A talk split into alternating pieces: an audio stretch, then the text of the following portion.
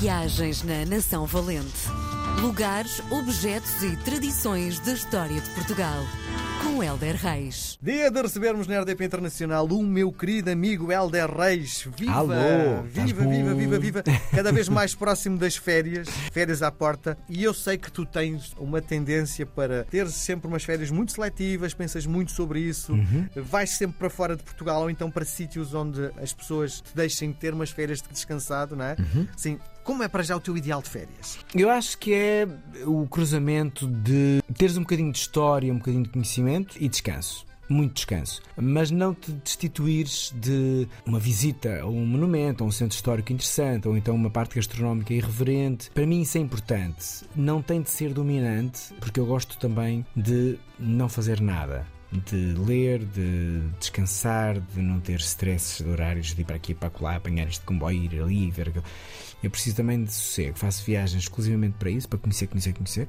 Mas também no verão eu preciso muito parar, porque a minha vida durante todo o ano é feita de movimento. Eu, tipo, há pouco tempo saí numa quinta-feira e estive em Paris a fazer diretos e não sei o quê. Cheguei de Paris, fui logo diretamente para trás dos montes gravar. Saí de trás dos montes, fui para a Serra da Estrela gravar e tive oito dias que eu quando cheguei a casa já nem conseguia fazer a geografia de por onde é que eu tinha andado. Por isso, para mim as férias eh, são por acaso este ano vou fazer férias em Portugal, não continental, mas vou fazer cá. Mas são de isolamento, são de sossego, são de paz, são de caminhadas, são de dormir até mais tarde, usufruir do pequeno almoço, de ter tempo sem horários, que para mim é uma benção. É quando nós temos tempo para viver com calma. Sim. Se bem que eh, tu contaste a tua agitação uma semana de trabalho, mas dentro dessa agitação tu consegues, eh, que eu sei, não é? Que fazes meditação, consegues ter esse tempo para ti todos os dias, não tens? Sim, tem de ter. Por exemplo, nesta agitação que eu tive, foram dias bastante complicados, por várias razões a nível de trabalho.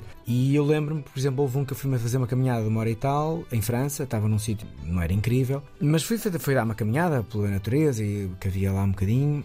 E de repente começa a chover torrencialmente e eu, ah, isto não é um problema. Então abriguei-me numa estação de autocarro e depois fui sentir a chuva na mão ali. Até fiz uns vídeos tão bonitos, a chuva ali a bater na mão, tal, encher a mão de água de chuva. Para mim é, é bom. Faz a vida? Não faz. É incrível, não é? Fez-me bem, fez-me lindamente. E aproveitei. Estava ali parado, podia estar a passar, ah, quero ir para o hotel, não sei o quê. Não, pá, calma, não posso fazer nada. Se fores, vais-te molhar todo. Então usufrui um bocado da chuva, que é uma bênção dos céus. E eu tento sempre tirar proveito das situações o mais possível. Muito bem. E que história é que nos traz hoje na Nação Valente? Estamos numa altura em que toda a gente adora cães e toda a gente abandona cães. E então. Eh, Não é possível. como é possível mesmo tu teres aquele companheiro, olho para o meu cão, até me arrepio só de dizer isto, quer dizer, e, eu tenho uma relação de- com o meu cão que se chama Zimbro, que é um cão adotado, estava numa lixeira, portanto, é um cão resgatado mais do que adotado. Estava numa lixeira, portanto, e todos os meus cães foram assim. Só houve há uns anos, meus pais eram criadores de labradores, mas eu era muito novo, portanto não tinha voto na matéria. Mas eu sou completamente a favor da adoção de animais. Completamente. Eh, não vou dizer sou contra a compra, porque é um negócio, tem que entender há aquele nicho, tudo bem.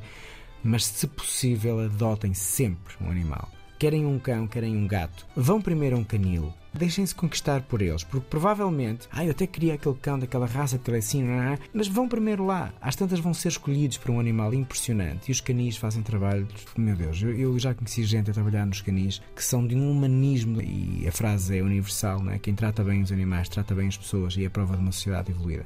E infelizmente, como é que é possível tu teres um cão que é teu companheiro, que te acorda, que brinca, que te estraga algumas coisas, mas que te dá uma alegria, uma companhia. Depois, no verão, porque não está muito jeito, vais abandoná-lo. Isto é uma realidade que acontece, isto não é mito. Acontece. Como é que é possível? Bom, Verdade, é deixam possível? pessoas nos hospitais, não é? Portanto, não, não me admira muito.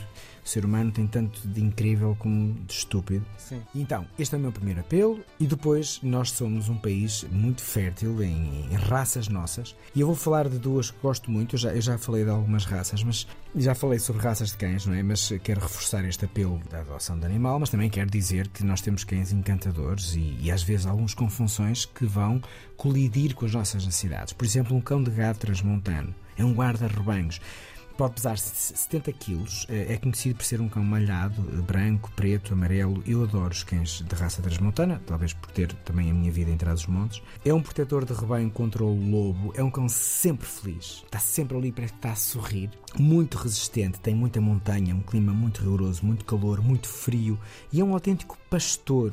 Ele consegue. É, é, é lindíssimo ver. Um, são cães gigantes, eh, mas ao mesmo tempo muito elegantes, muito graciosos. Infelizmente é um cão que às vezes vai sofrendo o ataque do lobo e é uma situação bastante complicada porque o lobo também é uma raça protegida, não é? Mas pronto, o pastor também trata muito bem os seus cães porque são aliados para que a coisa corra bem. E eu conheço alguns cães e é, é tão bonito, é tão bonito um cão de, de gato transmontano. Tem um, um, olhar, não sei. É grande, é grande, não é? É um cão de grande porte. É, tu olhas para ele e tem aquela coisa de proteção e uma meiguice meu Deus, incrível. Não é um cão para todos, é um cão muito grande, é um cão, vamos supor que tu tens uma casa bastante grande e e até queres que a casa seja protegida, precisas de um cão que tenha ali o sentido de proteção, bem, este cão é, é o cão. E, e, ao viajar até trás dos montes, facilmente se consegue um cão de gato transmutante, falando ali com os pastores, não é uma coisa muito, muito complexa. E eu gosto desta vida assim, não é? Tu ou podes adotar, ou vais a um canil e arranjas ali um cão que às tantas tu tem perfil, ou então,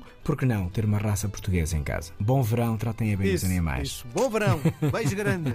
Coração. Viagens na Nação Valente. Lugares, objetos e tradições da história de Portugal. Com Helder Reis.